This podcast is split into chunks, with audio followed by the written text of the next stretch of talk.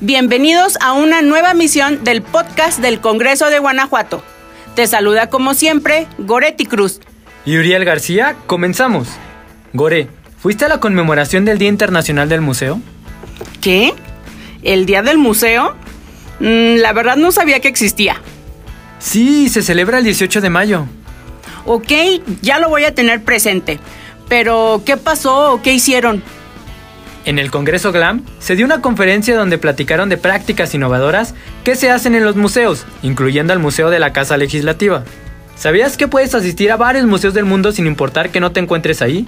¿O que para fomentar la accesibilidad para todas las personas en el Congreso GLAM existen exposiciones adaptadas para personas con autismo y debilidad visual? No, ¿cómo crees? Eso está genial. La verdad no sabía. Tendré que ir a darme una vuelta para observar lo que me dices. Yo también tengo algo muy interesante que contar. Se firmó un convenio de colaboración entre el Congreso y el Instituto Estatal de Capacitación, conocido como IECA. Te podría contar todas las ventajas de la firma fomentar la especialización, el profesionalismo, pero mejor que nos cuente el director del IECA, Juan Carlos López Rodríguez, de qué se trata. Escuchemos. Es ofrecer eh, una variedad de cursos que tiene el IECA en más de 31 planteles y a través de un sistema también no solo presencial, sino a distancia.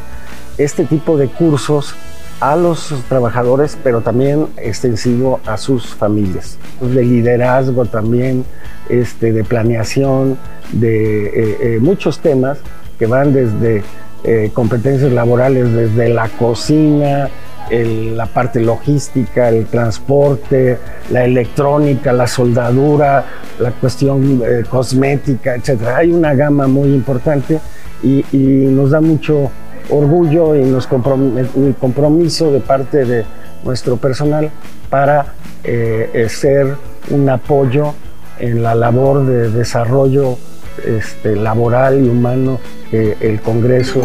Oye, Gore, ¿Supiste qué pasó el jueves en el Pleno? Claro, estuve muy atenta a la sesión. Déjate cuento que se aprobaron reformas a la Ley de Movilidad del Estado de Guanajuato y sus municipios para homologar la sanción por no contar con el holograma de verificación vehicular. Pero ¿sabes quién trae más claro el tema? El diputado Gerardo Fernández González.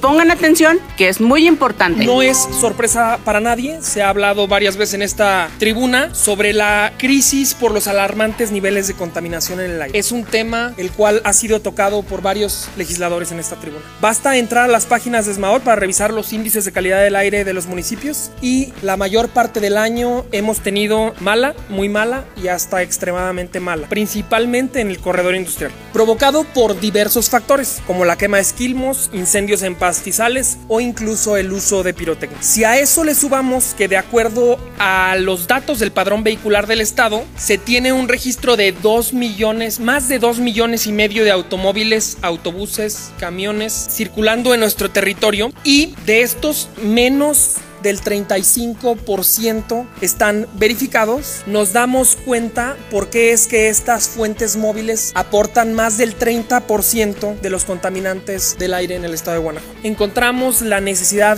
de homologar el margen para establecer multas por el incumplimiento de esta obligación. Sin perder de vista, son los municipios por mando constitucional los que deben atender puntualmente el tema. Nosotros solamente con esto establecemos la base, con la finalidad de que sean los municipios los que establecen esta determinación. Qué bueno que me dices para ver cuándo toca verificar mi auto. Ahora sí, ha llegado el momento de despedirnos. Recuerda no bajar la guardia y acatar las medidas del personal de salud. Un abrazo para todos. Hasta, la, próxima.